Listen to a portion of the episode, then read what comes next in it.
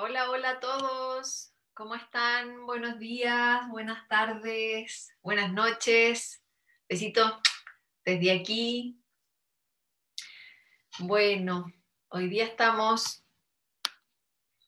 con una invitada que, que, la voy a presentar y después le voy a pasar la palabra para que ella se presente, ¿ya? Y después les voy a contar por qué la invité. Así que primero las presentaciones formales. Aquí tengo eh, de invitada Paulina Pizarro, que es periodista en su formación, pero es una activadora de conciencia como tantas personas que estudiaron una carrera, no les convenció, no era suficiente y empezaron a buscar camino y se dieron cuenta que la vida no tiene un camino recto, sino que tiene varias vueltitas y en cada una de esas vueltas va entonces despertando una, una habilidad. Y lo que la moviliza a ella en este momento es ayudar a despertar la conciencia en muchas personas. También es directora de un centro de, eh, de despertar de conciencia que se llama Centro Resplandor. Tiene muchos conocimientos de terapia y es una incansable buscadora de la salud del humano, mental, espiritual, emocional. Así que ahí le voy a pasar la palabra a la Paulina para que salude a la concurrencia. Hola Cote, hola a todos y todas, ¿cómo están? Muchas gracias por esta invitación tan hermosa. Qué lindo es ver tantas caritas conocidas. y la tuya, Cote, que te extraño, así que me encanta este espacio nuevo de los lunes. Gracias, Paulina, por aceptar la invitación. Y ahora les cuento por qué está Paulina aquí con nosotros. Una de las cosas que desde muy, a muy temprana edad también me empezó a preocupar es la salud mental del humano, ¿no? Esta psiqui, esta parte escondida que tenemos y que nos cuesta mirar, ¿no? Y en el tema multidimensional, cuando decimos sí, somos seres multidimensionales, nuestra primera labor es descubrir nuestras propias dimensiones. Y eh, yo diría que la más difícil es la que se va forjando, la que se va formando a través de los dolores, sufrimientos y traumas eh, que vamos eh, teniendo en el camino de la vida, que es parte de la vida, es parte de este planeta. Y a raíz de la inteligencia del humano, ¿no? Sistema cerebral, cómo funciona, va desarrollando técnicas para sobrevivir a esos dolores, ¿cierto? Porque nuestra primera instrucción es mantenernos con vida. Así que si por ahí en el camino nos, golpea un sufrimiento, lo que hacemos es sacudirnos el polvo, poner cara de que no ha pasado nada y seguir y lo vamos guardando. ¿A quién no le ha pasado que eh, creemos que estamos listos, estupendo, y resulta que algo empieza a, a, molestarnos y no sabemos qué es y no entendemos de dónde viene. Solo es una sensación. Hay un micrófono abierto, Pablo, por ahí. No se puede cerrar. Se está colando un sonido.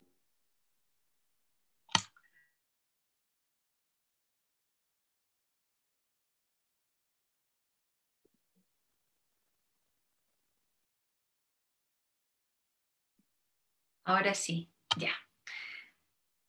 Les apuesto que les ha pasado eh, que han buscado soluciones, ¿no es cierto? Han buscado camino a todos. Todos tenemos una voz que nos dice, sabes que algo está pasando, no es el entorno, es tu interior. Y cuando hablamos de interior, ahí entonces entramos a hacer el camino de autosanación, pero necesitamos herramientas, ayuda, contención, etcétera, un montón de cosas. Y lo más difícil que yo he encontrado en mi propia experiencia son aquellas profundidades de la psiqui, donde tienen tantas capitas, donde hay tanta coraza, que, que bueno, que vamos a necesitar ayudita, pero no solamente para poder estar bien, sanarnos y eh, etcétera, ¿no? Y, y, tener vidas plenas, sino que esto tiene directa relación con nuestra conexión espiritual.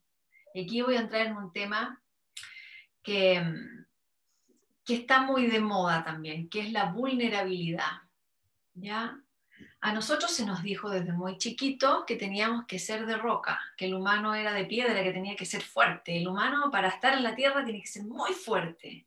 Y resulta que es la criatura más vulnerable, más frágil de todas, ¿no? Nos demoramos un montón de tiempo para poder sobrevivir sin el papá, sin la mamá, ¿para qué decir sin la mamá, no? Por eso en, en psicología, ¿no es cierto? Y en salud mental en general se, busca mucho el origen con tu madre, ¿no? Ahí hay que entrar, a picar, como se dice.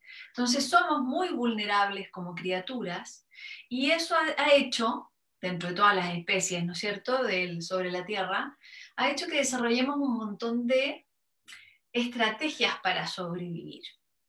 Y la vulnerabilidad es uno de los elementos yo diría que es una piedra angular, es un, cimiento para abrir el canal espiritual. ¿Por qué? Voy a cerrar la ventana, espérenme.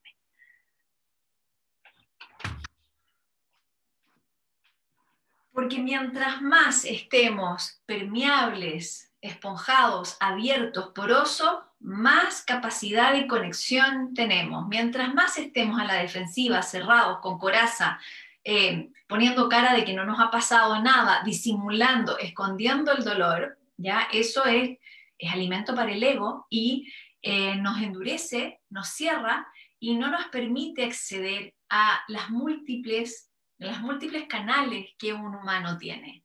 Entonces, si nosotros recorremos la historia para atrás, cómo han ido todas las grandes experiencias que tenemos grabadas de los Budas, las Kuan Yin, Jesús, etcétera, todo muestra esta parte de, en alguna parte del camino tengo que mostrar mi vulnerabilidad.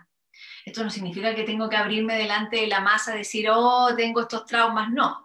Por eso es importante la técnica, el cuidado, la contención, buscar el propio camino, buscar la propia técnica.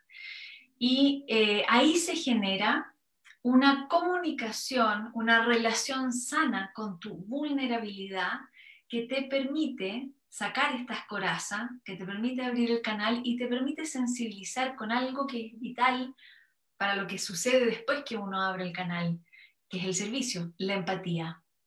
Si yo puedo ser empática con mi vulnerabilidad, si yo puedo reconocer mi naturaleza, en mi fragilidad, recién ahí podría entonces yo Em, ayudar a un otro, e, establecer empatía, que es algo que nos duele en el mundo hoy, ¿no? Entonces, cuando tomamos un trabajo de autosanación, es un, dos, tres por mí y todos mis compañeros. Es parte del proceso de la elevación de conciencia.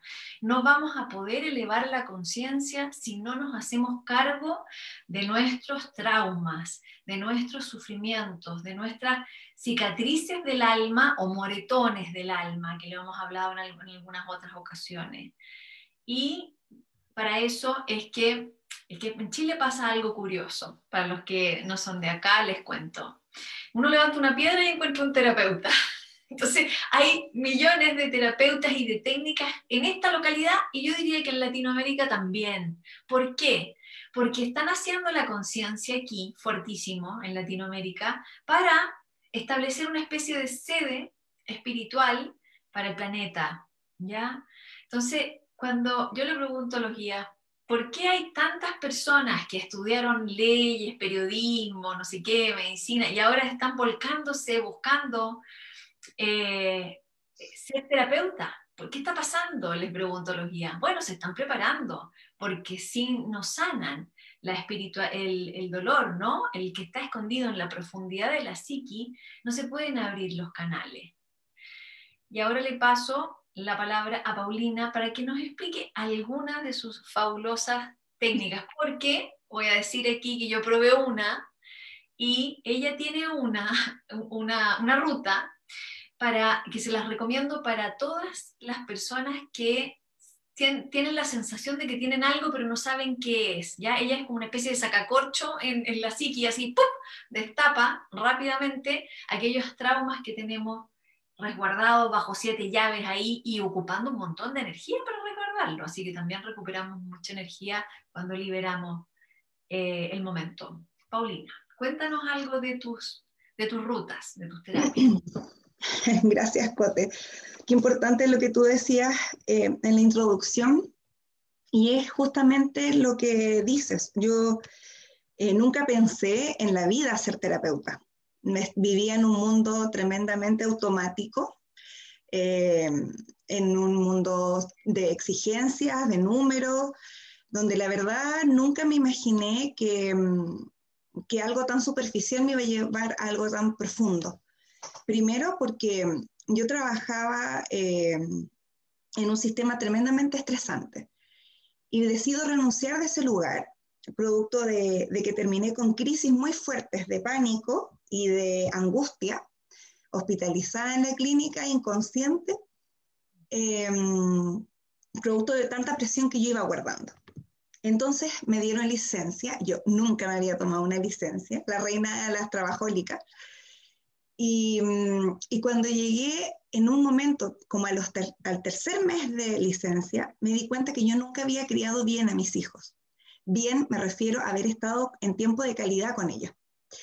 Eh, o haberme dado cuenta de que me miré al espejo después de que eh, esto había pasado y estaba mórbida y había sido bailarina. Entonces, como que esos años en los que trabajé ciegamente, me hubiera perdido de mi cuerpo, de mi mente y con un bloqueo emocional tan grande que yo podía estar cercenada, pero aún así mi ego era más grande y yo quería ganarle a este jefe que me acosaba psicológicamente. Entonces yo decía, no me va a ganar, no me va a ganar pero en realidad hoy veo que no me, estaba perdiendo a mí misma, en el fondo no le estaba ganando a nadie con todo esto. Y mm, a veces uno pasa por la vida así, un poquito ciego. Y en ese momento de eh, darme cuenta de que me estaba perdiendo la vida real, decido renunciar a este trabajo. Y cuando renuncio a este trabajo, me pongo a buscar trabajo y encuentro de pronto Em, un día vienen unas amigas a verme, bueno, cuando vivía en Santiago, ahora estoy en Chiloé, por eso estoy bien abrigadita. Em, y van mis amigas a verme y estaban con, como con dramas personales. Y cuando yo me acuesto digo, Diosito, por favor, mándame una varita mágica para poder prestarle más que la oreja a mis amigas y poder ayudarlas de verdad. Y en eso me quedo dormida y a las 5 de la mañana en punto me despierto recordando una conversación de hace dos años cuando una antigua profesora de periodismo me había hablado de una técnica mágica que ella había conocido y ella me decía, mis maestros y mis guías me dicen que yo te diga que tú estudies esto. Ah, yo no la pesqué como estaba enfrentada en mi guerra personal con mi jefe. Yo no la pesqué. Y esa noche, a las 5 de la mañana, dije, ¿será esta la varita mágica? Y me puse a buscar como loca a las 5 de la mañana en Google la técnica, que ni siquiera me acordaba cómo se llamaba, era decía Papin, cat, cakin, algo así era, no me acordaba, y era tapping. Y 7 de la mañana eh, me contacto con la Sandrita, esta profe y amiga mía, y me empieza a dar los datos donde yo después empiezo a introducirme a este mundo de las terapias. Eh, y ahí fue una cosa como me hubieran destapado los sesos. Algo se abrió en mí completamente y mi otra parte súper racional seguía buscando trabajo en mi antigua área y una parte que era mi corazón decía que no quede en el trabajo, que no quede, que no quede, que no quede. Y decía, qué incongruente, qué inconsecuente, ¿qué me pasa? Y yo miraba a mis hijos y, decía, que no me salga el trabajo, que no me salga. Entonces pedía el triple de plata en las pretensiones de sueldo, para que me dijeran, eh, no quedaste, o si quedaba, por último que valiera la plata que entraba, el sacrificio que estaba haciendo de ya no estar con mis niños. Y así partió este, este mundo en el que hoy día, después de tres años solamente, llevo en esto, pero yo siento que ha sido como, como 40 años, así como que fue un salto cuántico detrás de otro. Em, yo siento que hoy día lo primordial es eso. Eh, yo elegí tomar el camino de despertar conciencias a la mayor cantidad de gente que se pueda. Para todas esas Paulinas que estaban como yo hace más de tres años, tal vez con crisis, enferma, mórbida em, y triste.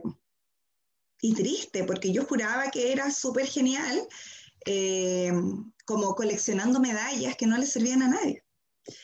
Y, darte cuenta que en el fondo necesitas un poquitito nomás de valentía, aunque tengas miedo a hacerlo igual, y abrirte a estos espacios. y, descubrir que hay algo más allá, más allá de, lo que uno haya estudiado, que siempre es un aporte. Eh, yo recuerdo un día que estaba en un grupo de gorditos anónimos, que pasé por todas las formas de, posibles de, de adelgazar. Y, y, una de las psicólogas que trabajaba ahí me, me, dice, si es que estás partiendo con los estudios de tapping y ya has atendido 200 personas en un mes y medio gratuitamente y te sigue llegando gente, ¿por qué no te dedicas a ser terapeuta? Y yo le dije, no, o sea, le dije, estás loca, le dije, mi, mi especialización, mi magíster, eh, mi diplomado, le dije, ¿dónde quedarían? Y yo pienso en eso y, y, a veces veo a mis consultantes que me dicen, pero ¿cómo podría dejar este trabajo y hacer esto otro que amo y cómo voy a comer? Y ahí yo parto diciendo que lo que hay que hacer es escucharse, ¿no? Escucharse, porque hoy eh, eh, como perfectamente, vivo perfectamente en una isla hermosa y, y soy feliz haciendo lo que hago.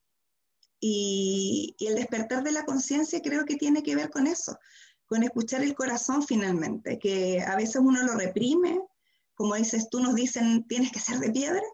Yo fui de piedra años, años. Eh, tal vez desde muy chiquitita, cuando veía seres, veía muertos, conversaba con ellos y no me daba cuenta que estaban muertos. Cuando me empecé a dar cuenta que era freak, que nadie más le pasaba esto, yo empecé a bloquear esas cosas. Imagínate, hace 38 años nadie venía como tan despierto como hoy día. Yo creo que igual te debe haber pasado algo similar, que éramos como las chicas raras, las que tienen amigo imaginario. Eh, y, he venido a despertar esto con lo que vine eh, hace tres años solamente, así que en este camino estoy, eh, recorriéndolo, conociéndome. Ahí quiero hacer una, una pequeña intervención con el tema del tiempo, Paulina porque cuando uno abre lo que porta en el alma como servicio, que sale tan natural, sale tan fluido y uno se deja ser guiada, da lo mismo que lleves una semana o diez años, hay una, hay una sabiduría que se expresa al minuto que sale, ¿ya? Esto es para que los que nos están escuchando aquí no crean que tengan que ser un camino largo, eso es pisciano, lo acuariano es cuántico. Si tú encuentras, si tú tocas aquello que te sale por naturaleza, que es parte de tu sabiduría álmica, te va a salir fluido desde el primer momento. Porque la Paulina dice, llevo tres años nomás, pero da lo mismo. Da lo mismo porque le sale del alma, ¿ya? Y otra cosita que deberíamos haber hecho un club nosotras cuando chicas, pues, el club de la friki, habíamos pasado chancho. bueno, pero independiente de, eh, de las historias, ahí está de nuevo el tema de, de los sufrimientos y de la vulnerabilidad que va al ladito del coraje. Coraje y vulnerabilidad van totalmente juntas. Es como día y noche, ¿no? No se puede separar. Entonces, al parecer, el truco, ¿no? Álmico está en entrar en mi propia vulnerabilidad y amanece el coraje.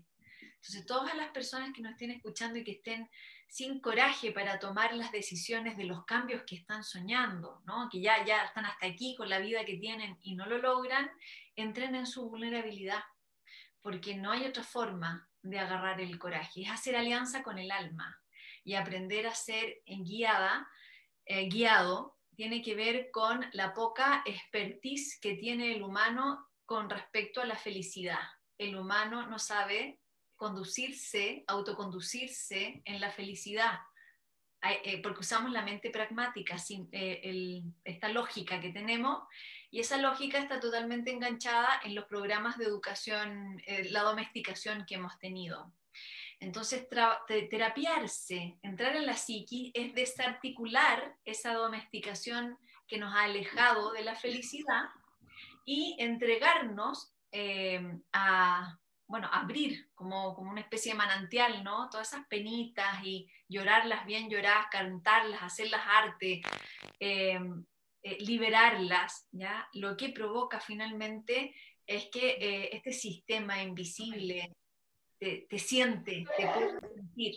¿Qué es lo que sucede? Que se expresa la humanidad tal cual como es y el sistema mágico, ¿no? Que es mágico, eh, te capta, y ahí lo que hay que hacer es entrenarse en, esto de ser guiada. eh, guiado, porque el universo es mucho más sabio con nuestra propia felicidad que nosotros mismos en esa área, ¿no? Que la tenemos ahí como ahí eh, estancada. Bueno, y aquí le quiero preguntar a Paulina, esto del tapping que me llamó mucho la atención, que realmente destapa, destapa memorias que están en el cuerpo. Cuéntanos cómo es esa técnica. Mira, esta técnica es relativamente nueva, ya lleva más o menos 10 años, y es lo que se le llama actualmente la acupuntura sin agujas, ya ideal para quienes le tenemos miedito a las agujitas. ya esta técnica eh, trabaja basada en los meridianos energéticos, que son los mismos que ocupa la medicina china. Voy a explicarlo en fácil. Supongamos que nuestro cuerpo es nuestra casa y por dentro nosotros tenemos un cableado eléctrico invisible, pero muy poderoso. Entonces, cuando nosotros golpeamos ciertas partes de nuestro cuerpo, lo que hacemos es ir destapando esta autopista energética.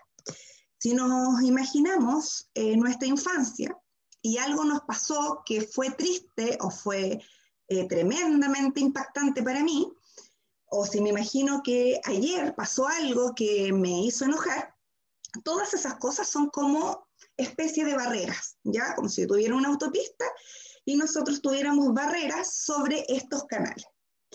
Entonces, estas barreras se van acumulando en el tiempo y si nosotros no las miramos si nosotros no nos hacemos una especie de mantención a este Ferrari que traemos de regalo como cuerpo, lo que va a pasar es que se va a averiar. Entonces, tenemos que ir haciendo golpecitos para que esta energía vaya circulando y donde tiene una barrera, la barrera se vaya corriendo y se vaya limpiando. Entonces, ¿qué es lo que descubrió Gary Craig, que es el creador de esta técnica?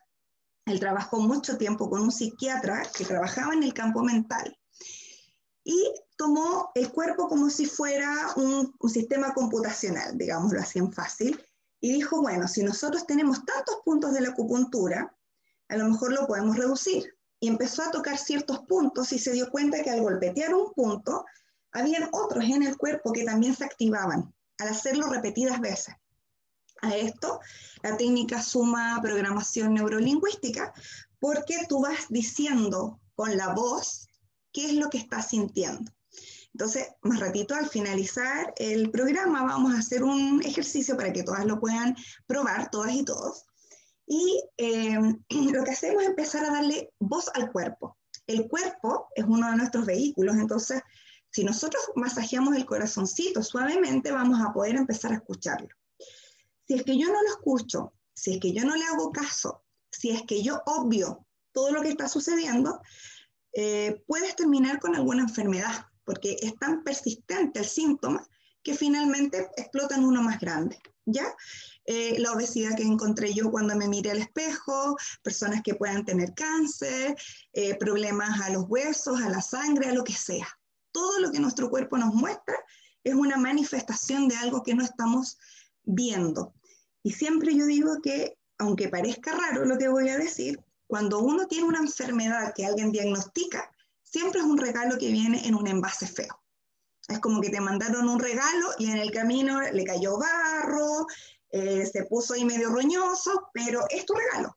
¿Qué te está diciendo? Mírame, aquí estoy y verlo, hay que observarlo eh, y desde el amor sanarlo. No digo que sea fácil, porque cuando uno eh, busca esta otra forma de sanar, se tiene que meter a esa sombra, a esos moretones que dijiste tú la semana pasada, a esos, a esos chancacazos que la vida nos dio y que quedó moreteado en alguna parte. Y el entrar al moretón hay que entrar a disolver, a, diluir, a, a dejar que corra esa energía del moretón. Y para eso el tapping es una muy buena técnica, que en el fondo lo que hace es incorporar energía mm, como eh, cinética en el cuerpo para que todas estas basuritas o estas interferencias que tenemos se vayan limpiando. Y eso es una técnica hermosa que está al alcance literalmente de la mano de cualquier persona. Sí, a mí me gustó mucho probarla. Ah, la había escuchado hace un tiempo y no la había, nunca la, había tenido la oportunidad de probarla. Me gustó muchísimo porque, bueno, el cuerpo sabe, tiene la verdad, ¿no? Tiene nuestra historia, nuestro registro Entonces fue fantástico la experiencia, fue súper potente la experiencia y, muy, sí, muy fácil, creo que es muy didáctica, como es una terapia que puede ser autoadministrada, ¿no es cierto, Paulina? Absolutamente, sí. Cote, de hecho yo voy a dar un taller gratuito a finales de mes, así que quienes eh, lo quieran tomar, ahí me siguen en, en, el Instagram o pueden también después, les podemos dejar nuestros datos, mis datos y, y que la gente se sume porque la idea es que hoy día que estamos pasando por un periodo muy complejo, tengamos esta medicina eh, amorosa con nosotros para ahí, poder hacerlo.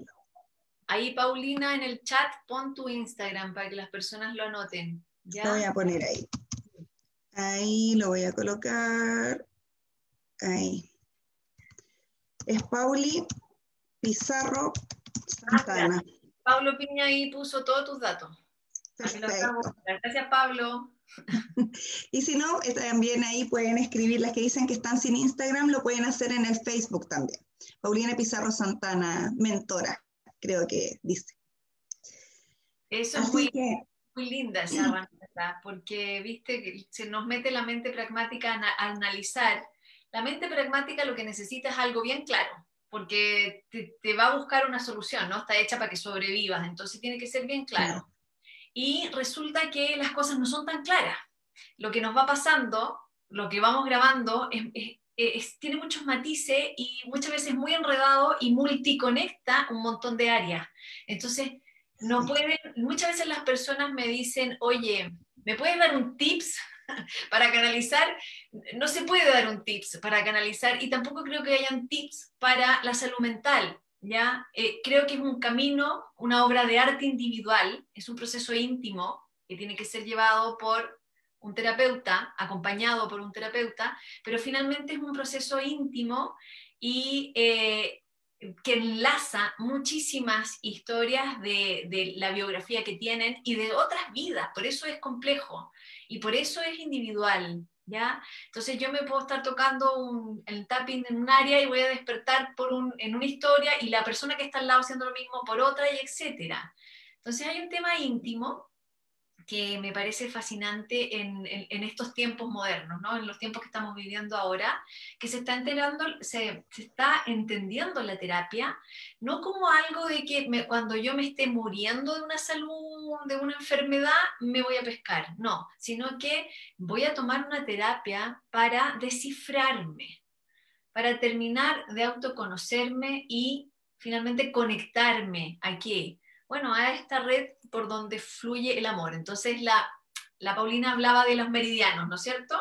de las carreteras energéticas. Estas carreteras energéticas, si tienen bloqueo, no se pueden conectar con el campo cuántico, que es por donde nosotros recibimos lo que llamamos prana o amor, que es lo que estamos todo el tiempo buscando para ser felices. Cuando hablamos de la felicidad, en el fondo estamos pidiendo amor, ¿ya? No un auto nuevo, no una casa, no, no, no las ambiciones, aunque sean súper ecológicas, porque de repente las personas me dicen, no es que yo no tengo ninguna ambición, solo quiero un campo, cultivo orgánico, con, con vista al lago, con la cordillera, con... Ya, ok, mi amor tesoro, eso es ambición porque resulta que tú crees que ahí vas a ser feliz, pero si te vas con todos tus moretones y todas tus cicatrices a ese lugar, aunque te lo hayas comprado con crédito hipotecario, me lo mismo, te aseguro que no vas a encontrar la felicidad. Porque el campo electromagnético va a seguir cerrado y esa preciosidad de naturaleza no la vas a poder conectar. No vas a poder. Y hay... uh -huh, sí. Ah, disculpa, ahí lo que tú estás diciendo eh, es, es, quiero ahí hacer un, un, un paréntesis. Lo que, lo que tú dijiste que yo era como la que sacaba el corcho, eh, es así porque el tapping es la primera parte donde nosotros bloqueamos, o sea, no bloqueamos, desbloqueamos lo que tú dices, que es nuestra mente que está todo el rato tratando de protegernos, que dice, no te metas ahí, no te metas ahí, yo lo corté, yo lo guardé, lo tiré a la bodega, ese recuerdo, no lo veas. Ya, cuando uno tiene un trauma, la mente consciente lo que hace es como recortar el trauma y tirarlo a la bodega, así como, te voy a proteger, entonces mejor no lo veamos. Cuando hacemos tapping, es como la puerta de acceso a esto que tú estás diciendo, que es como el campo cuántico. Porque nosotros eh, lo que hacemos ahí, eh, quienes trabajamos con estas técnicas y con una técnica muy bonita que se llama Matrix Reimprinting, es entrar a donde está el trauma. El trauma que tú no quieres ver, ese que tú dices, no, la, la, la, no existió, no existió, la, la, la, la, la. ¿Ya? Esa parte, lo que nosotros hacemos es primero hacer tapping, tu, tu, tu, tu, y de pronto esta bodega eh, de recuerdos tristes, de moretones, te va tirando alguna imagen, algún recuerdo, alguna sensación. Porque lo que pasa con nuestro trauma es que este campo cuántico tiene como una especie de stickers, ¿ya? Como que ya, mi papá se fue de la casa a los cinco años y yo me sentí abandonada, entonces, ¡chum! queda un sticker de abandono, de dolor puesto en, en mi campo cuántico. Y así mi familia también lo tiene. Entonces, a veces llego a los 40 años llena de stickers. Tengo un álbum de stickers. ¿Ya? ¿Qué dice ahí la Lore? Mm, sí, ayuda a sanar muchas cosas el tapping, pero vamos capita por capita. Somos como una lechuga escarola, ¿ya? Sacamos una, sacamos otra, sacamos otra y en el centro está el corazoncito blanco. No podemos llegar y abrir la lechuga por la mitad y encontrarnos con todo porque no lo podríamos resistir. Pero vamos capita por capita en este campo cuántico que tú dices, Cote, eh, encontrando moretón por moretón. ¿Te imaginas que fuéramos, hiciéramos un escáner de moretones y fuéramos directamente a todos los moretones? No nos daría el, el cuerpo para revisar tanto. Vamos de a poquito, con paciencia. Eh, como nos muestra la naturaleza también, todo tiene su proceso. No podemos hacer florecer una rosa cuando está hecha botoncito. Tenemos que esperar, tenemos que darle tiempo. Tenemos que querernos, eh, validarnos amorosamente, como dices tú, ser vulnerables y darnos cuenta que en esa vulnerabilidad el tiempo es la clave.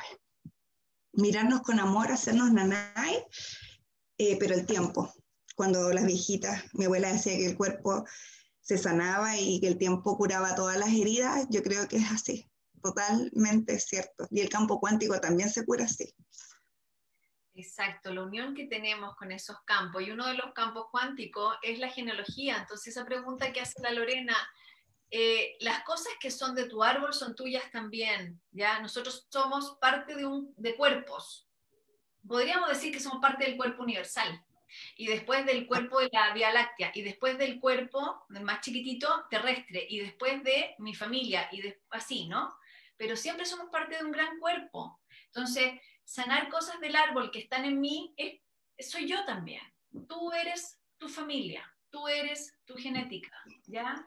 Eh, es importante que se entienda eso, porque si no, hay ahí un tono de rechazo, de, no, yo no soy eso, yo soy esto nomás. No, somos la mezcla, obviamente somos seres individuales y únicos, mezclas únicas de una gran genética, pero también somos parte de esta genealogía, de esta, este ADN que, nos, que portamos y que hemos escogido voluntariamente como alma cuando encarnamos. Ojo, el libre albedrío álmico. Entra y escoge, selecciona eh, ADN del padre y ADN de la madre y hace su cóctel y se lo incorpora en el cuerpo físico. Por eso que todas las terapias que van al cuerpo físico, para mí por lo menos, son eh, muy, muy verdaderas y muy eficientes. Y eso que yo te quería, justo lo que tú estabas comentando del Matrix, ¿ya? Cuando yo dije sacacorcho en realidad, ¿qué es lo que hizo ahí em, la Paulina con mi experiencia? Hicimos tapping y después ya se metió en la Matrix, ¿ya? ¿Qué tiene que ver con este entretejido eh, complejo que, que portamos, ¿ya? Y aquí le quiero también preguntar a la Paulina, eh, otra terapia que ella hace, que tiene que ver con el sobrepeso, que me parece que es una ruta muy preciosa, a ver si nos puedes contar para invitar a todas las personas que tengan problema con el alimento, con, con el sobrepeso. Cuéntanos, Paulina. Mira, yo sigo en este camino, ¿ah? Sigo en este camino de mirarme porque así como, como es la droga para los drogadictos, el alcohol para los alcohólicos, o las compras compulsivas para muchos, eh, para mí el, el, sostén emocional ha estado siempre en la comida. Desde chiquitita, eh, cuando podía ver estos seres que me, me, angustiaban profundamente, yo era de las que se escondía detrás de, de, la, de la despensa de la comida y me comía el colacao el milo cucharadas, tratando de buscar algo que como que calmara esta, esta tensión que yo tenía. Entonces siempre el tema del azúcar para mí ha sido un aliado emocional. Seguramente aquí hay personas que se sienten identificadas con el dulce. Ha sido un recorrido incansable e inagotable de entender el por qué y las respuestas han ido llegando a través del tiempo.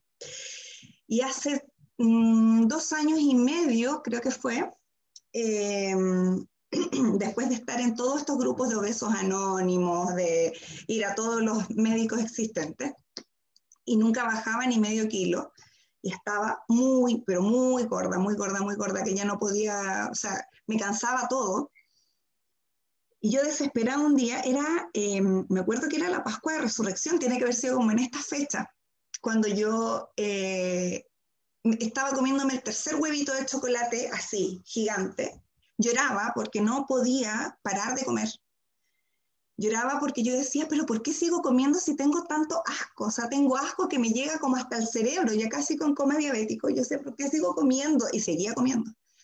Y yo dije, ya, se acabó esta cuestión, dije yo, se acabó. Tengo que entrar a mirar aquí qué, qué es lo que está pasando conmigo. Y empezó esta búsqueda más profunda Justo en, el tiempito después empecé con el tapping y bajé 10 kilos en tres meses, cuatro meses, pero sin hacer dieta. Yo dije, algo pasa aquí, ¿por qué será que bajé de peso, no he hecho nada? Claro, atacamos directamente la ansiedad. Cuando empezamos a liberar esta energía atrapada, deja de pulsar internamente esta ansiedad.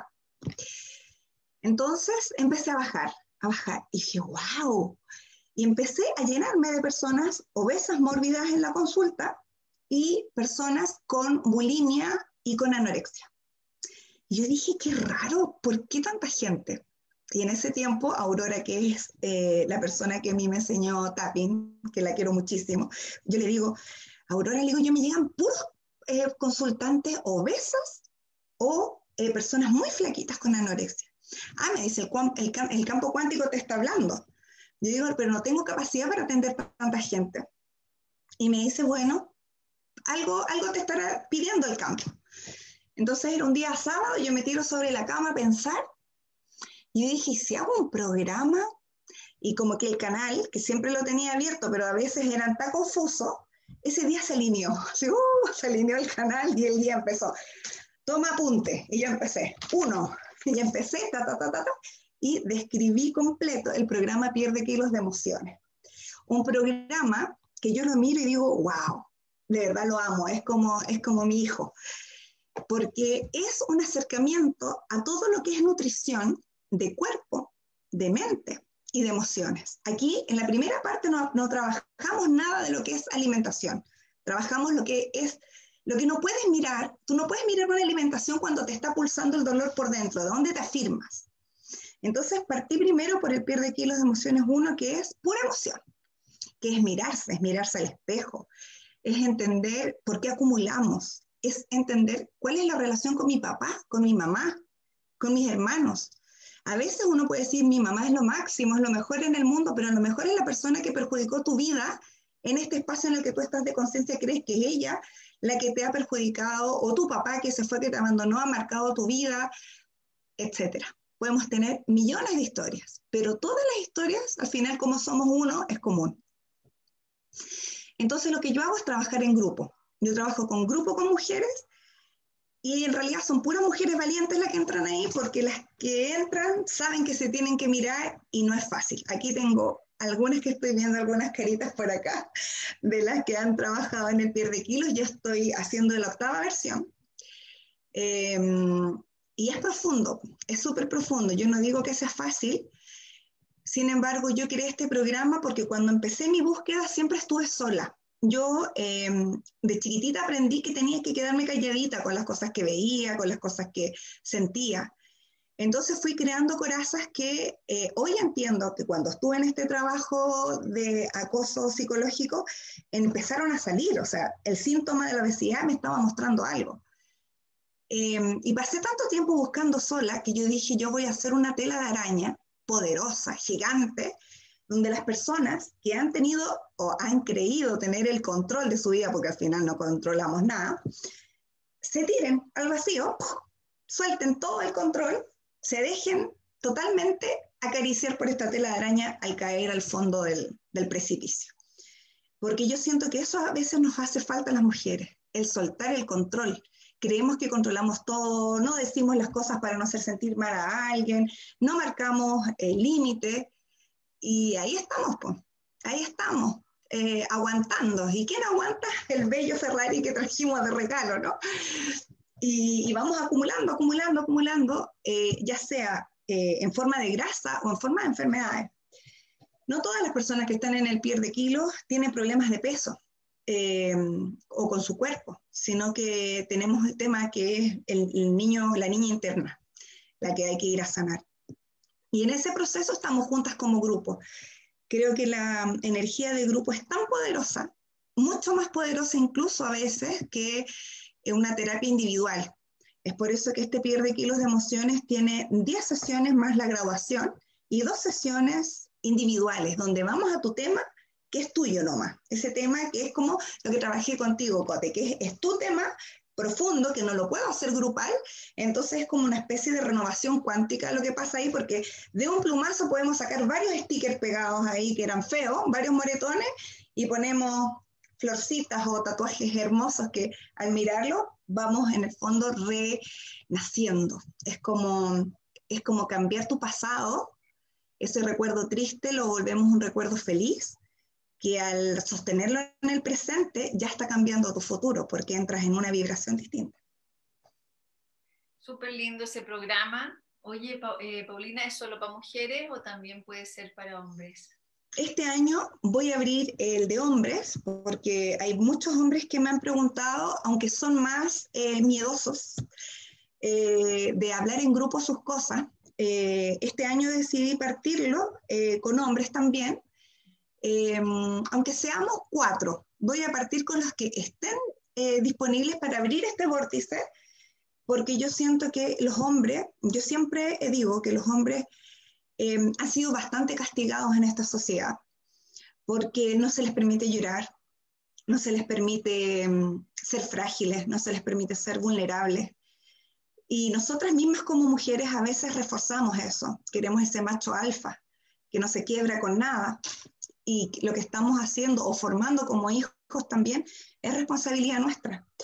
Eh, ese hombre que puede ser duro, que puede ser violento, em, tiene de todas maneras muchos moretones y por ese moretón habla, por ese moretón se mueve. Entonces, en estos ocho programas con mujeres, yo también este año voy a abrir el programa para hombres para que se miren de forma amorosa también porque si tenemos mujeres reparadas que salen como nuevas de la fábrica del pierde kilos de emociones, que ellas dicen, ahora que estoy lista, ¿dónde están los hombres? ¿Dónde están los hombres que ya se, se alinearon conmigo? Así que este año vamos a abrir también el pierde kilos de emociones de hombres, que creo que es muy importante y muy necesario eh, amorosamente darle el espacio de mirarse y de ser contenidos también. Sí, es un tema que yo te quise preguntar en especial en esta charla, porque mm, la imagen de nosotros mismos, eh, esto de exponernos, ¿no? Y lo que sentimos al dar nuestra imagen, yo diría que ahí está inscrito el código de cómo nosotros imponíamos entre la vulnerabilidad y cómo la tapamos. Eh, sí es verdad que para las mujeres eh, lo, lo, que nos puede volver muy vulnerables es la imagen y los hombres lo que los puede volver muy vulnerables es la de sentirse débiles, ¿ya? Creo que son tiempos en que como estamos abriendo femenino masculino dentro de nosotros, tenemos todo mezclado ahora. Entonces, eh, creo que las vulnerabilidades ya no están tan sectorizadas hombre-mujer. Habemos muchas personas que sentimos ambas.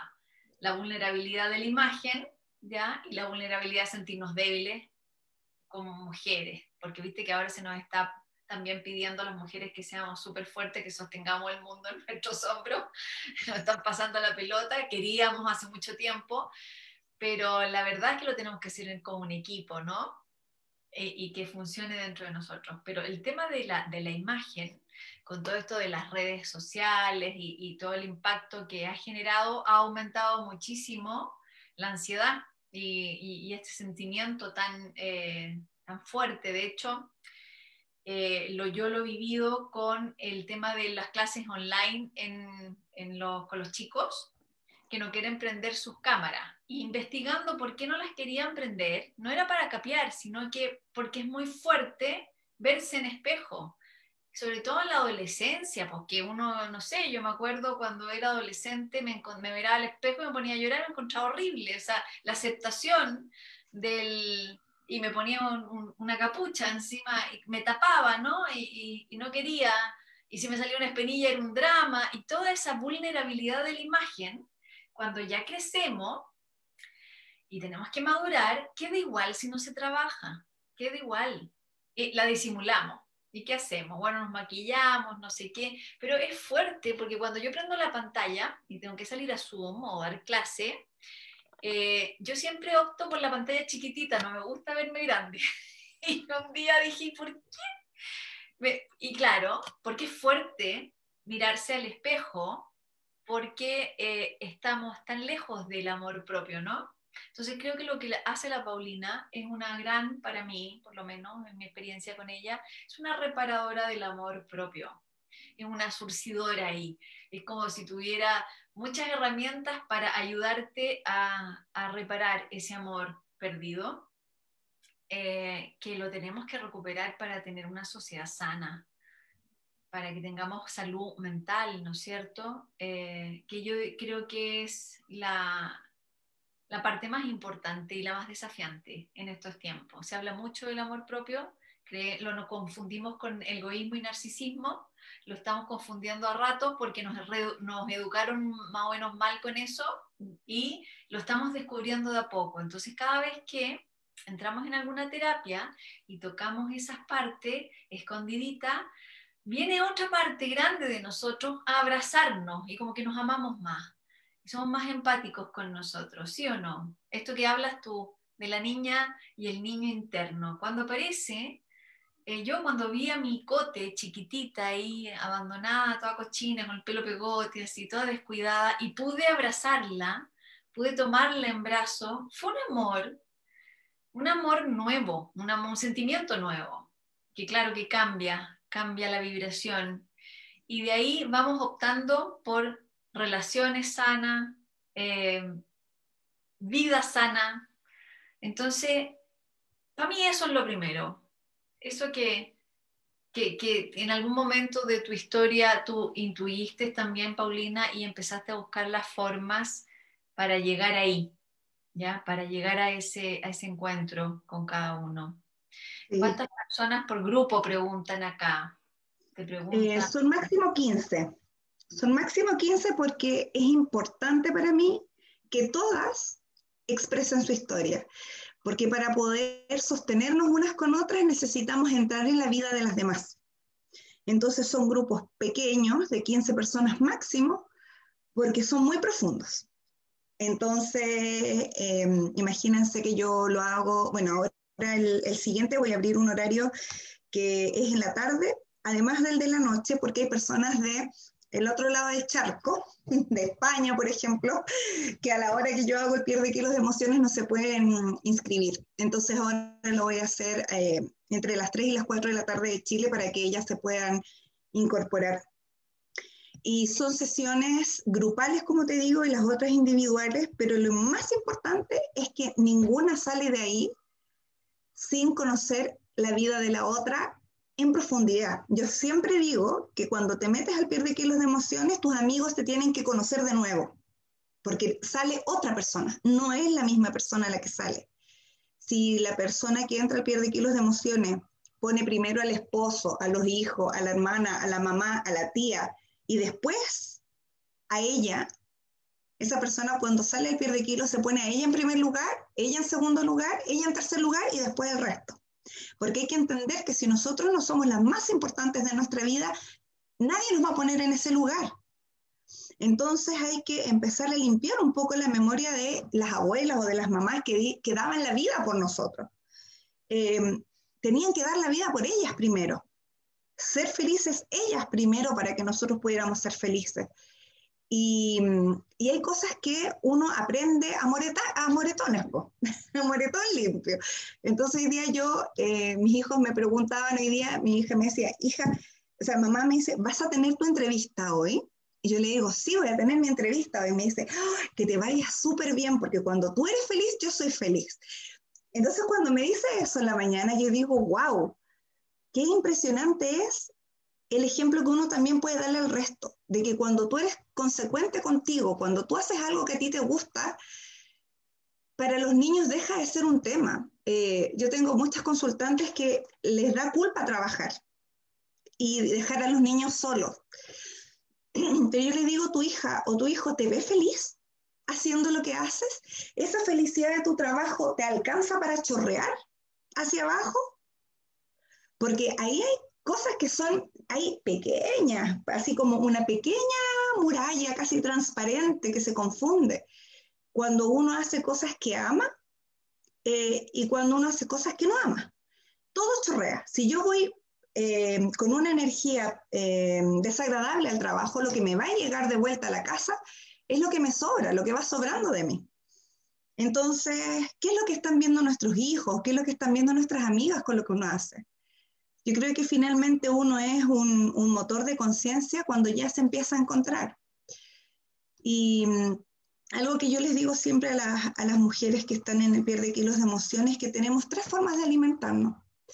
Una de ellas es a nivel mental. ¿Qué estamos consumiendo? ¿Qué le estamos dando a nuestra cabecita? Eh, ¿Le estamos dando noticias? Vamos viendo todos los días cuántos muertos hay con el COVID, eh, qué lugares están em, con los hospitales saturados y llenos, o no. O sea, eso es la primera forma de alimentarnos, que voy a dar ahí, como dices tú, los tips que nunca se dan, que, que nos sirven. Esto podríamos decir que son como consejos para que tengan conciencia. Lo único que les podría dar, que se alimenten mentalmente de una forma que nuestro cerebro reptiliano, que es el primero que se forma y que, mm, y que se estimula ante el estrés de las noticias, por ejemplo, lo que está haciendo es liberar cortisol, que a nosotros nos estresa, el cuerpo se estresa, entonces no distingue si es que yo estoy mirando, ¡oh! digo yo, no hay camas en la urgencia del hospital X de la ciudad tanto, lo que yo estoy haciendo es darle una señal a mi cuerpo que dice, corre, que viene el león a comerte.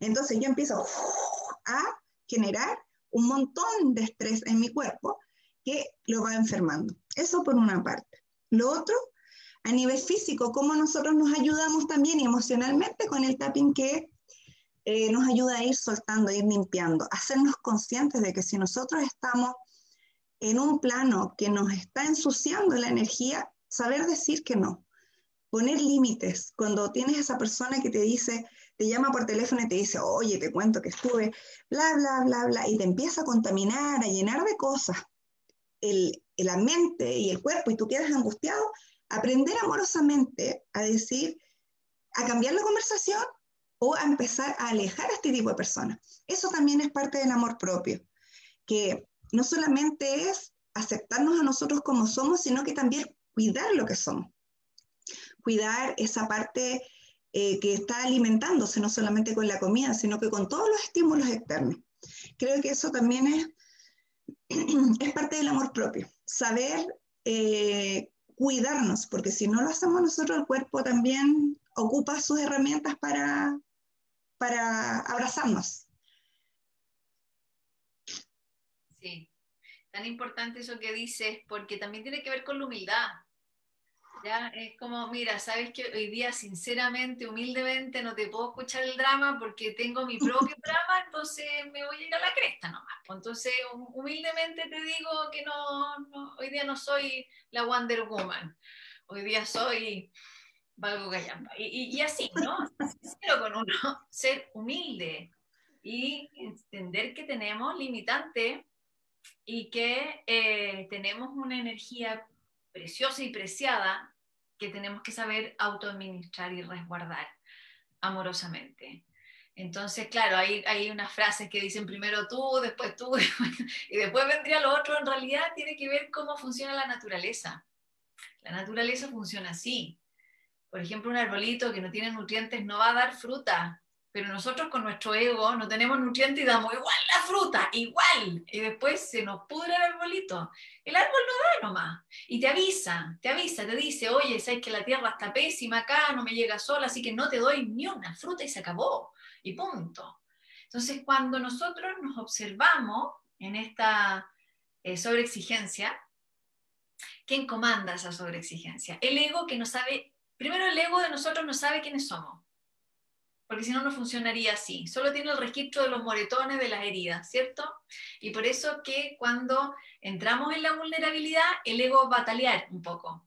¿A quién no le ha pasado, no? Que uno va a una terapia o alguna conversación y uno dice, em, mira, me pasó, mira, me, me, descuartizaron cuando chica, pero estoy perfecta, lo superé, lo superé, súper superado, sobreviví igual. Sí, está bien, está bien. Habla de tu fuerza, resiliente, y está bien, es parte de la humanidad, la resiliencia. Pero cada cosita tiene su lugar. Cuando están más o menos bien, ¿viste? Cuando la vida está funcionando bien, ahí la psique te va a regalar una oportunidad para sanar algo muy profundo y te va a mandar una enfermedad, por ejemplo. Y uno dice, pero ¿por qué me enfermé si todo iba bien? Y justo ahora, a veces pasa así, a veces pasa el límite, como le pasó a la Paulina que no se dio cuenta que estaba bajo una conducta de su propio dolor, y ese es el tema.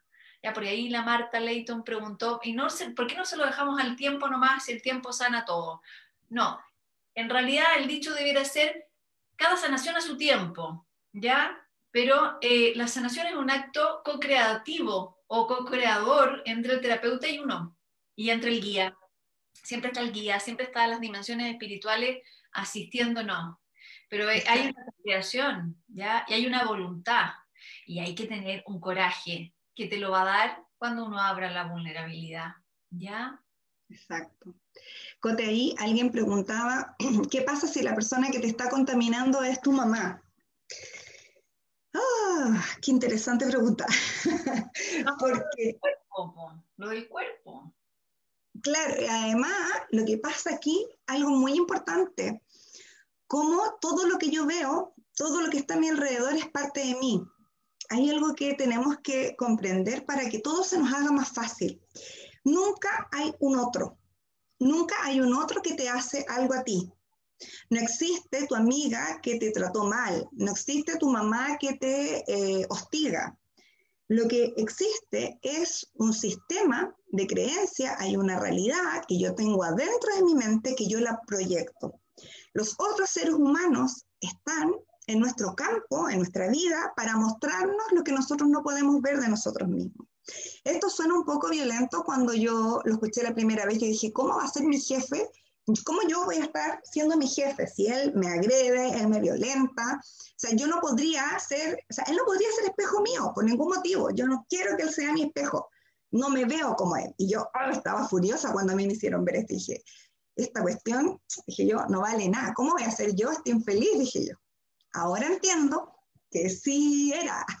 No es que yo haya sido infeliz como él, obviamente, la cosa no es tan literal. Lo que sucede es que yo tenía que tener un jefe como esta alma de él, como esta persona a la que hoy día yo creo que si me la encuentro en la calle lo abrazo porque no siento ningún tipo de rencor.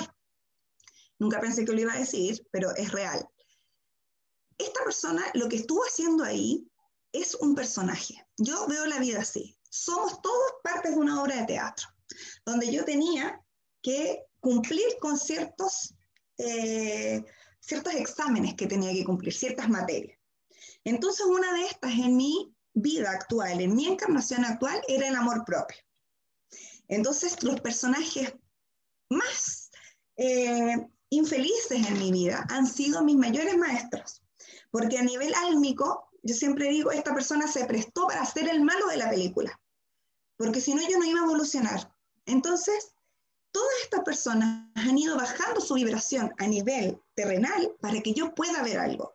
¿Y qué fue lo que yo vi de esta experiencia? En que yo no me quería nada, en que yo no sabía lo que era el amor propio, yo no sabía lo que era cuidarse, que era valorarse, no sabía lo que era poner límites. Imagínate que yo estuve de, de 39 semanas y media de embarazo de mis dos hijos trabajando hasta las 2 de la mañana, levantándome a las 7. sea, eso no es amor propio. Eso no es amor propio. Yo debería haber estado con mis guaguas, eh, incubando a estos bebés, relajadas, patas arriba en mi cama, mirando una serie en Netflix a lo mejor. ¿Te fijas? Pero yo estaba a otro nivel porque mi ego me decía, tienes que ser mejor, tienes que ser mejor, gánale, tú tienes que superar esto. Y ahora yo digo, uy, si tuviera otra guagua no trabajaría nada. el aprendizaje que está ahí, finalmente la otra persona me estaba mostrando algo.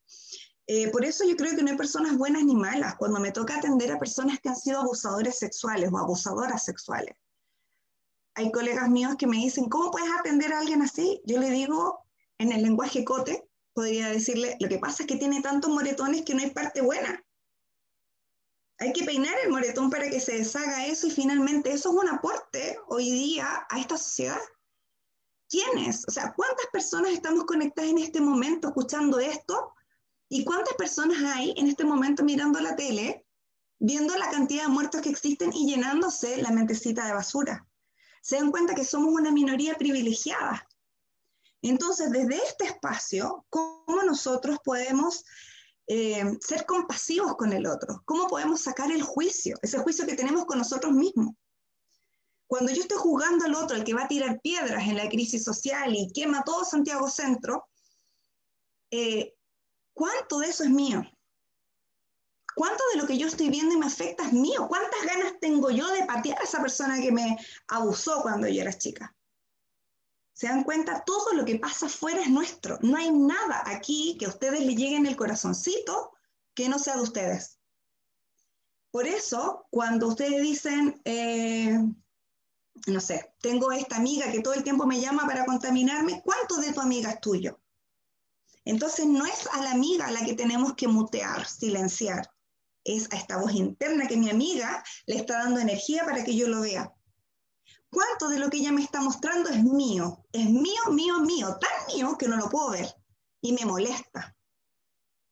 Fijo que pasa algo y yo estoy pensando, eh, voy a poner un ejemplo bien burdo. Supongamos que me puse un pantalón bien apretado y se me sale la guata por arriba. Y yo digo, nadie se va a dar cuenta porque con esta blusa así ancha nadie lo va a ver. Y viene mi hermano entrando y me dice, oh, me dice que estás gorda, se te sale el rollo. y yo me enojo, y me enojo, pero me da una furia que quiero estrangularlo. Pero ¿qué pasa? Como todos estamos en nuestro campo, todo nuestro campo está unido, el mío al de ustedes, el de ustedes al mío, lo que está haciendo mi energía que quiere sanar es pasar a mi hermano y darle voz a través de él a algo que yo ya veía en mí. ¿Se entiende?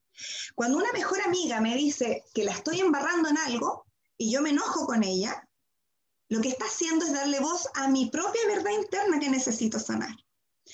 Y si es que empezamos a mirar el mundo de esta manera, nos vamos a dar cuenta que los otros son todos mis maestros. El mundo entero es mi maestro, no hay nadie tratando de perjudicarme, aunque así lo parezca. Tenemos que salir de esa ilusión de que hay un otro que nos agrede tenemos que darnos cuenta que ese otro que aparentemente me está agrediendo me está trayendo una enseñanza, un mensaje. Y eso es humildad. Eso es humildad total, porque dejamos de ser las superheroínas o los superhéroes que tienen que poner el escudo ante todas las cosas. Dejemos que nos penetre la bala, a ver qué pasa. Dejemos de controlar todo, a ver qué queda de nosotros. Si finalmente cuando nosotros tenemos fe, cuando nosotros confiamos, que significa con fe, confiar, lo que estamos haciendo es soltar esa creencia ilusa de que podemos controlarlo todo. Y a veces la vida nos manda golpes tan fuertes que lo único que nos queda es soltar. Y ya no te queda otra. Entonces, en este tiempo en el que estamos viviendo una especie de torbellino a nivel social, también lo estamos viviendo a nivel personal.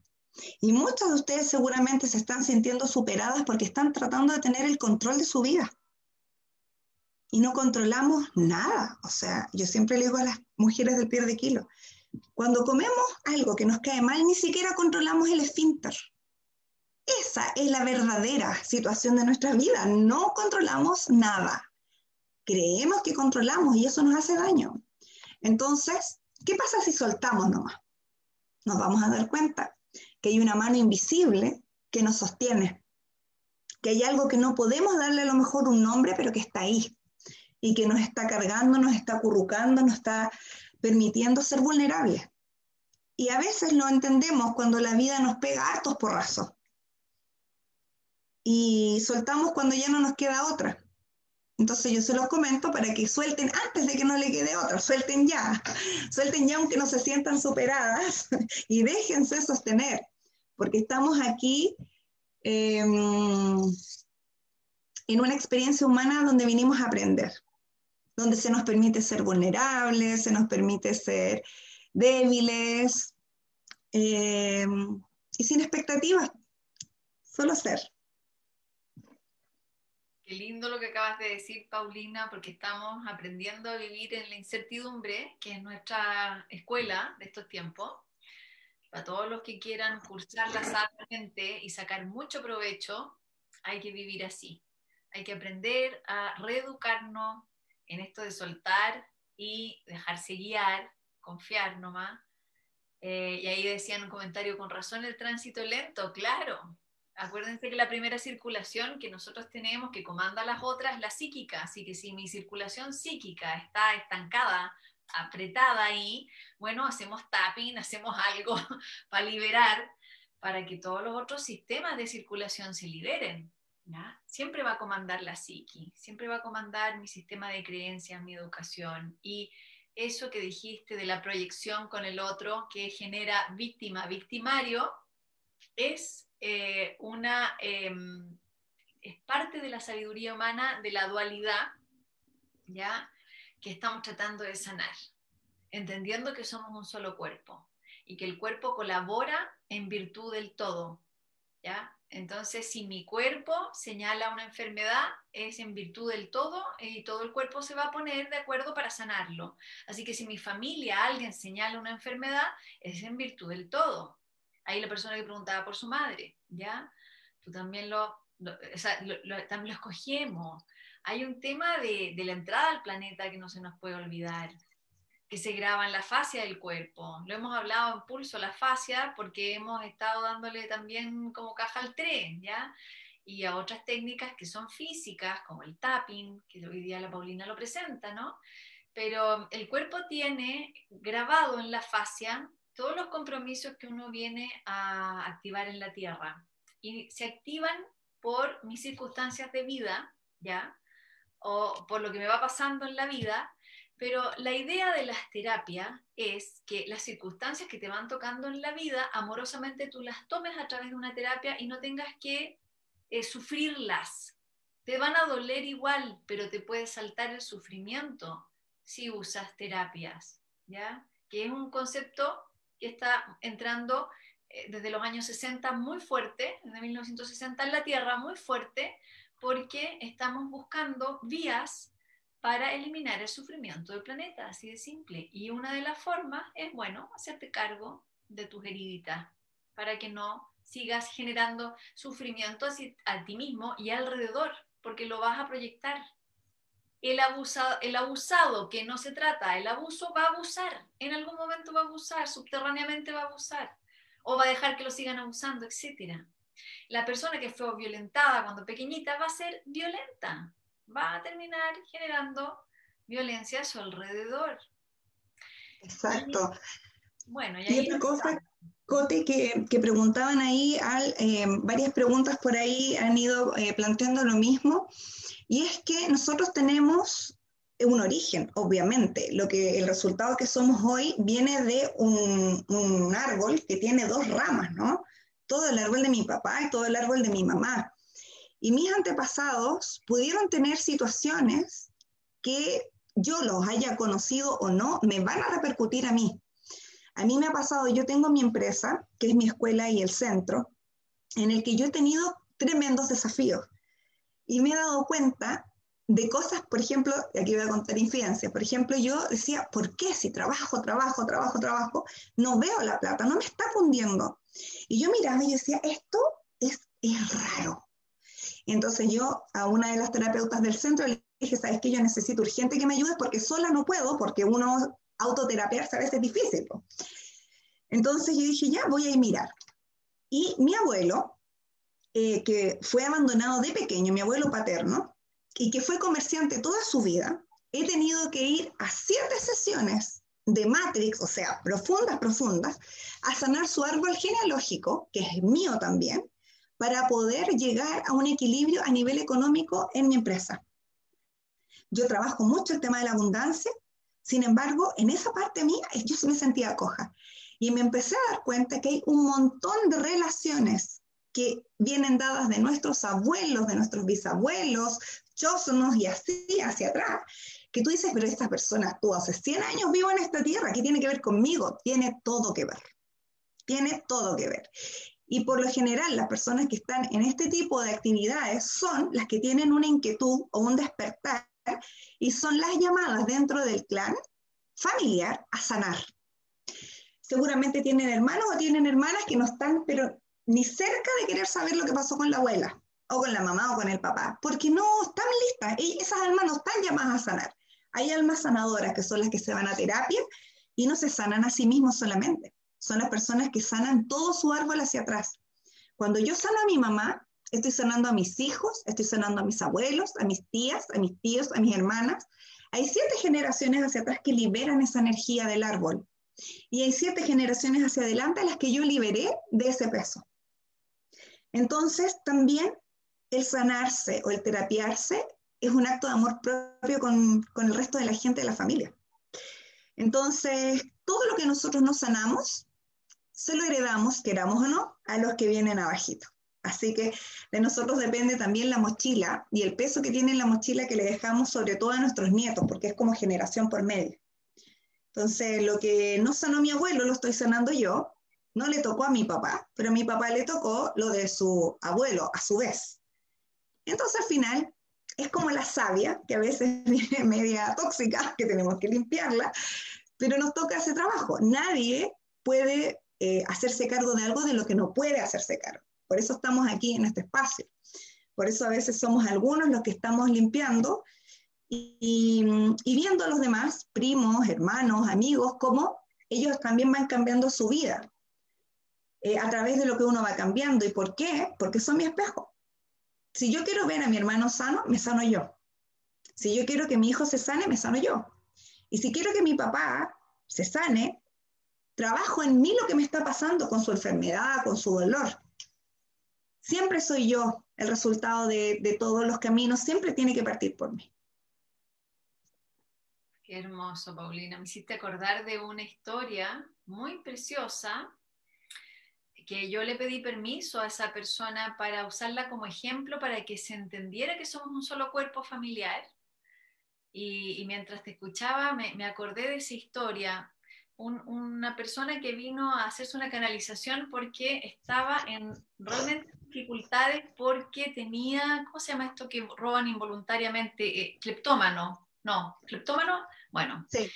Un cleptómano, y que ya la señora ya lo había dejado, lo había echado del trabajo porque no podía evitar sacar cosas y, tenía habilidad para esconderla y ya lo habían pillado en tiendas y estaba realmente desesperado. Entonces, a los canalizadores por lo general no llegan los casos desesperados. de repente llegan los casos que no han tenido solución en algunas partes. Entonces entramos en la canalización y aparece un abuelo polaco contando una historia. ¿ya? Eh, este abuelo, para la Segunda Guerra Mundial, estaba, eh, se escondieron en unos, en unos ¿cómo se llama?, subterráneos, ¿no?, de las casas en Polonia, y eh, colindaban con unos vecinos que eran familia. Los vecinos y ellos vivían en una misma granja y eran, si no eran sanguíneos, eran familia y se compartían todo el cultivo de, de las tierras, los animales, todo. Agarraron lo poco que tenían y se escondieron debajo de las casas, en unos subterráneos, y escondieron los alimentos y pasaron los alemanes arrasando con todo, con los animales, con dejaron cosas ahí para que se los que se llevaran y se quedaron escondidos por meses comiéndose lo que tenían. La, lo que sucedió es que se le terminó la comida a su familia, ¿ya? Y justo les había llegado la posibilidad de escaparse e irse en un barco a Estados Unidos.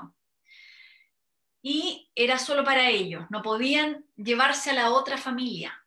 Pero faltaba como una semana y les pedían que llevaran algo de alimento, porque también eran barcos de emergencia donde los tiraban nomás para salvarlo y ahí incluso a veces muchos se morían en esos barcos, porque escaseaba el alimento en toda Europa. Y les pedían eh, que llevaran, creo que, un saco de harina o algo. Tenían que llevar como pagar con comida. Y lo que hizo el, el abuelo polaco para salvar el pellejo de su familia ellos tenían una puertita de que se comunicaban entre un, entre un sótano y el otro. En la noche, antes que partieran, abrió la puertita y les robó lo que les quedaba a ellos para poder pagar el, el, pasaje, ¿no? La entrada al barco. Arrancó con su familia, pagó lo que tenía que pagar, pasó el grano del saco de harina, se subieron al barco y llegaron eh, a Argentina. Y cuando llegaron acá a Argentina, ese abuelo le vino una anorexia que dejó de comer por la culpa, porque nunca más supo qué pasó con esa familia, ¿no?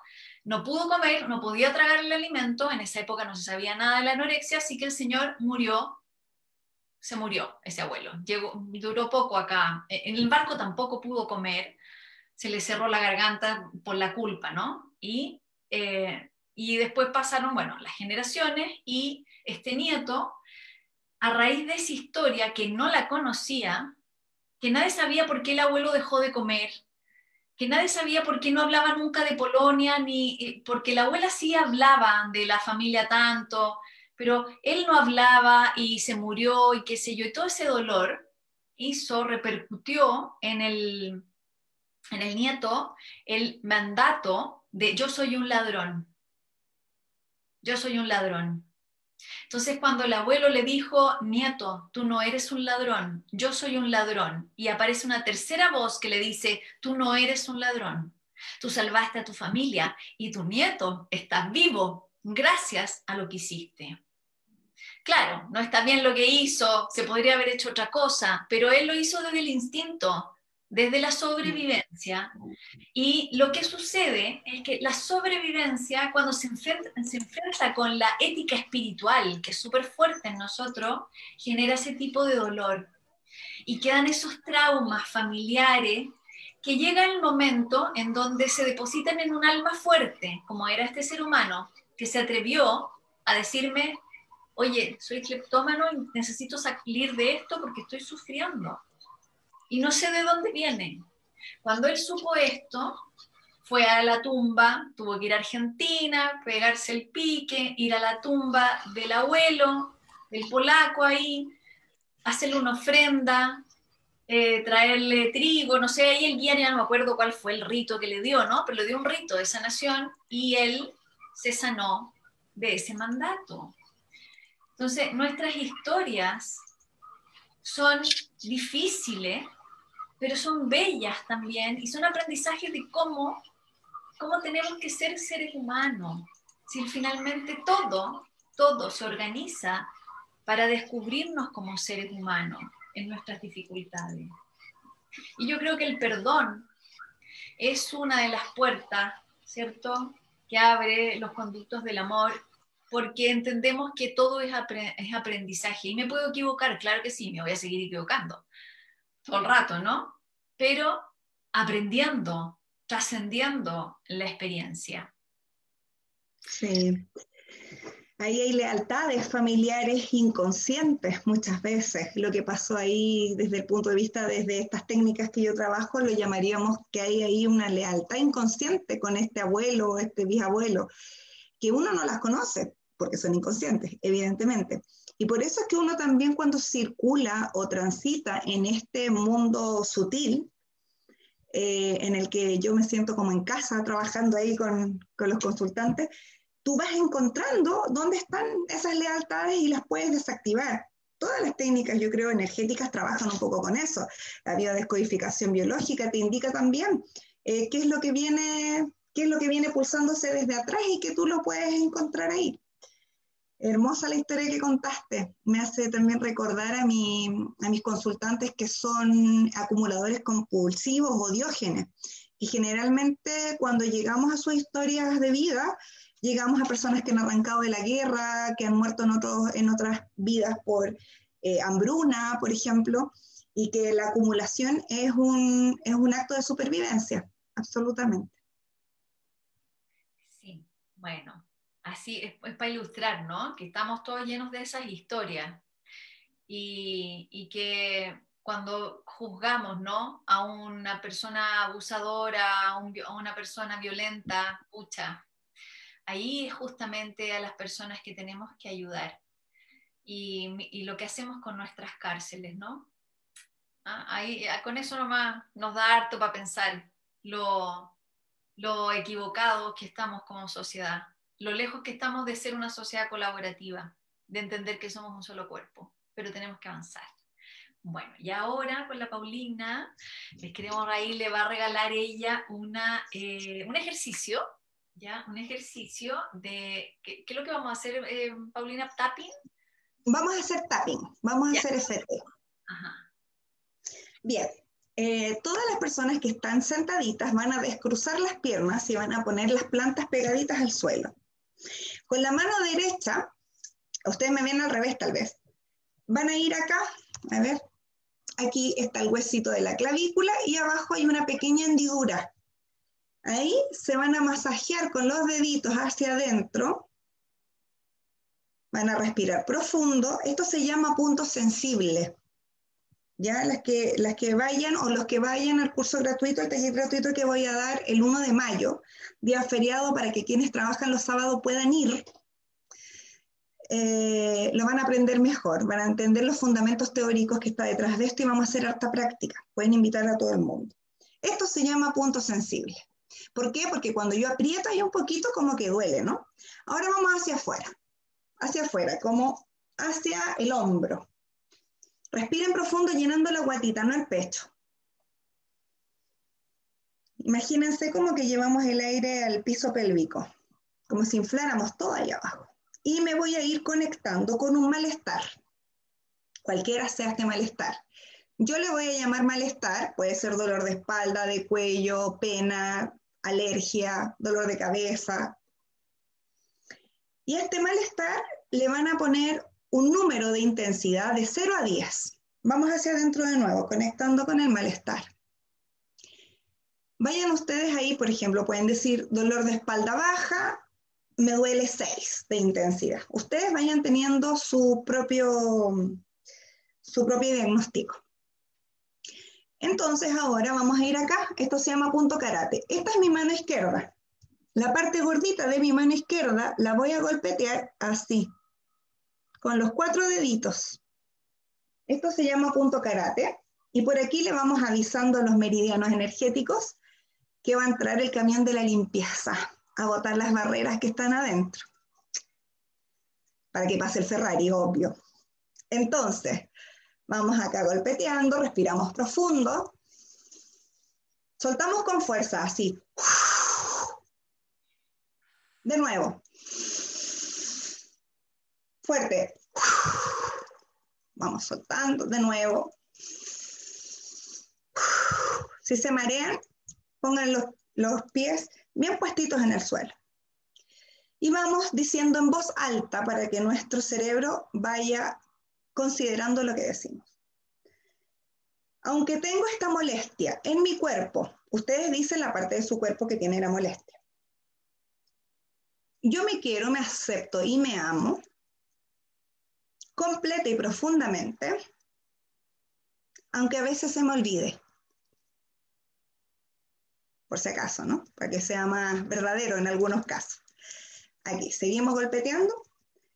Y aunque tengo esta molestia en esta parte de mi cuerpo, con una intensidad, ustedes ponen el número de la intensidad, yo me quiero, me acepto y me amo. Aunque a veces me cuesta. Y aunque siento que mi cuerpo se está manifestando con esta molestia, yo de todas maneras me quiero, me acepto y me amo. Ahora, con dos deditos vamos a ir acá, a la parte de la frente, al comienzo de la ceja. Respiro profundo. Siento una molestia en esta parte de mi cuerpo y con este nivel de intensidad. Costado del ojo. Golpeteo ahí, en la sien. Y aunque siento esta molestia, le agradezco. Algo me está viniendo a mostrar para que yo pueda sanar. Bajo el ojo. Ahí donde está el huesito. Aunque tengo esta molestia en este nivel, agradezco sentirla, la veo y me hago cargo de ella. Bajo la nariz, ahí, con una manito ahí. Este punto se lo pueden hacer cuando están nerviosas también, ¿eh? Repetidas veces. Respiren profundo. Agradezco de tener este malestar, porque aunque no sé por qué está aquí, mi cuerpo es tan sabio que se manifiesta para que yo pueda sanar. Mentón. Veo esta molestia, la siento y me hago cargo de ella. Clavícula. Elijo sanar aunque no sepa cómo. Respiren profundo, llenen la guatita. Eso. Elijo sanar. No sé cómo ni por qué, pero elijo sanar. Bajo el brazo, las mujeres a la altura del sostén y los varones pueden poner una mano bajo la axila y justo ahí está este punto. Elijo sanar. Elijo soltar esta manifestación de mi cuerpo, de mis emociones, de mi sentir. Ahora sé que mi cuerpo es mi mayor aliado. Bajo el busto. Mi cuerpo me cuida. Ahora yo lo voy a empezar a cuidar a él. Estoy siendo consciente de que es mi vehículo. Y es perfecto tal cual es. Respiro profundo. Si bostezan y le da sueño, está perfecto. Ahora, vamos al dedo gordito. Y la parte de arriba, mire, yo tengo la mano así. Y golpeteo ahí. Ya, un dedito a la altura de la uña, el otro dedito a la altura de la piel. Ahí está el meridiano. Y golpeo con energía. Elijo sanar. Ya te vi. Molestia. Ya sé que estás ahí. Elijo sanar. Todo lo que me estás mostrando. No me va a doler mirarte. Más que la primera vez. Índice.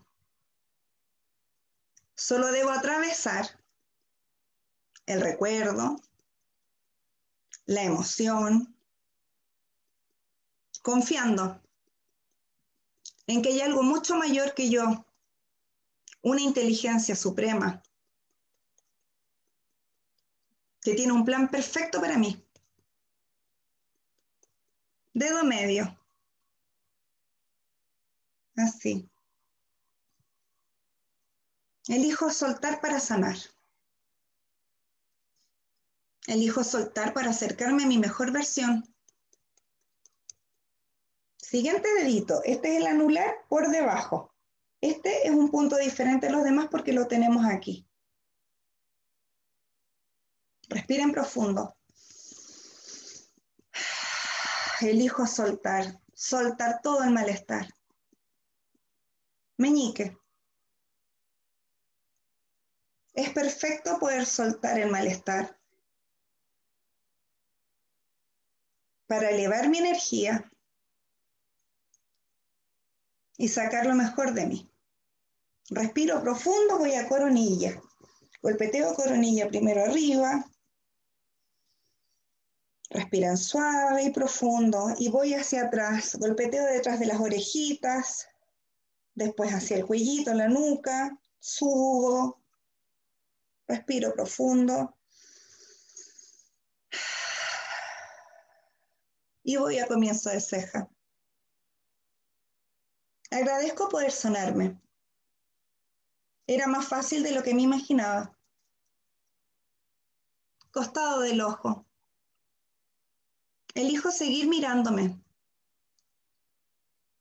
Bajo el ojo. Yo tengo la herramienta en mis manos. Bajo la nariz. En el lugar de mi malestar. Recojo de la mano de mi guía de mis maestros, de mis seres de luz, una bola brillante de energía, sanadora, creadora, que abre todos los caminos. Mentón. Lo llevo hasta parte de mi cuerpo que sufría de malestar. Y con fe deposito esta energía ahí clavícula. Respiro profundo. El universo está lleno de energía sanadora, disponible para todos. Esta parte es para mí. Es un regalo de mis ancestros y ancestras. De la fuente divina, de donde todos somos parte bajo el brazo. Somos fuente. Somos parte del todo. Bajo el busto. Y elijo sentirme parte de eso. Respiro profundamente. Voy a la coronilla suavecito. Dejo que se meta esta nueva información en mis neuronas, en mi corazón. Y para juntar el hemisferio derecho con el hemisferio izquierdo en esta nueva sanación, voy a ir acá. Acá hay una hendidura entre, las dos, entre los dos deditos, acá en medio hay una hendidura, esto le llamamos nueve gamas. Golpeteen ahí y van a tararear en voz alta, pero con la boca cerrada. Cualquier canción. Por ejemplo, así.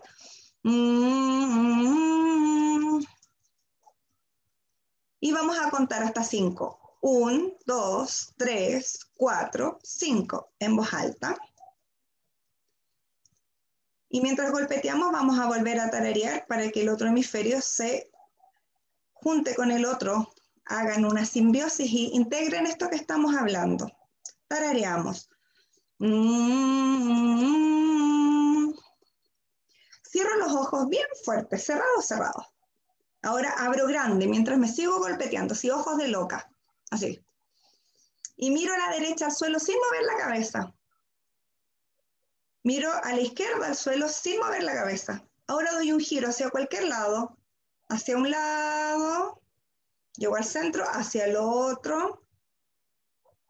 Respiro profundo, cierro los ojos, me llevo las manitos al corazón y suelto el aire, sintiendo tal vez en la punta de mis deditos cómo la energía de mis meridianos va liberando esto. Y observo dónde tenía el malestar y veo qué número tiene ahora, si bajó, si subió, si se corrió, si se eliminó. Y me doy las gracias a mí misma por estar en este momento, en este espacio, haciendo de mi presente un verdadero regalo.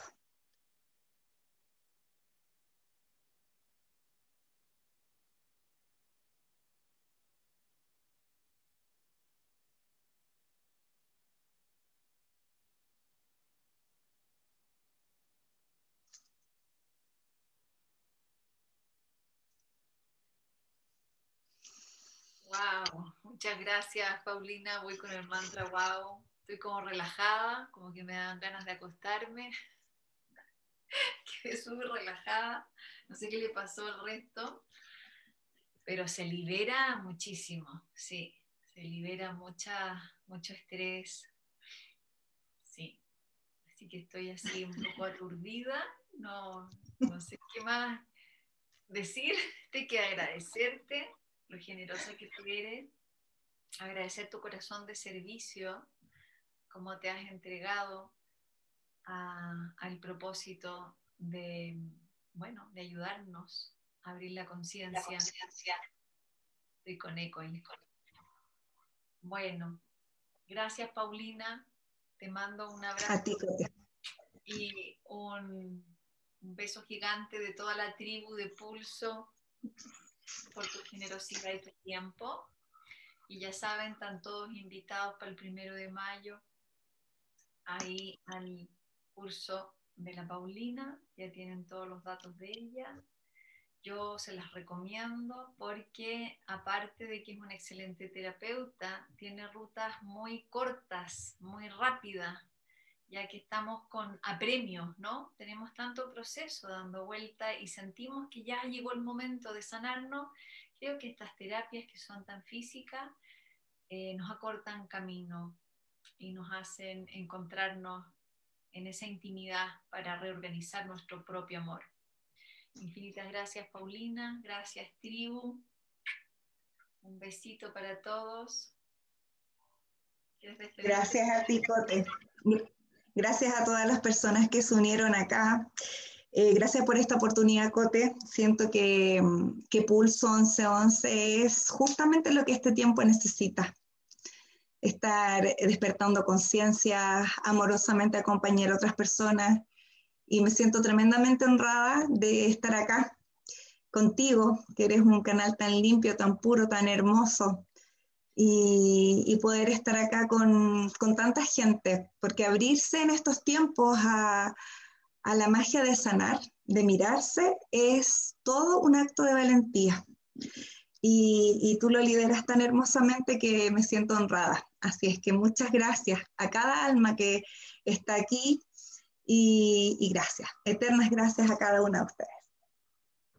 Gracias, tribu, gracias, Paulina, besitos ahí como hace la Cele, corazoncitos para todos y que tengan una linda semana. Vamos por más. Chao.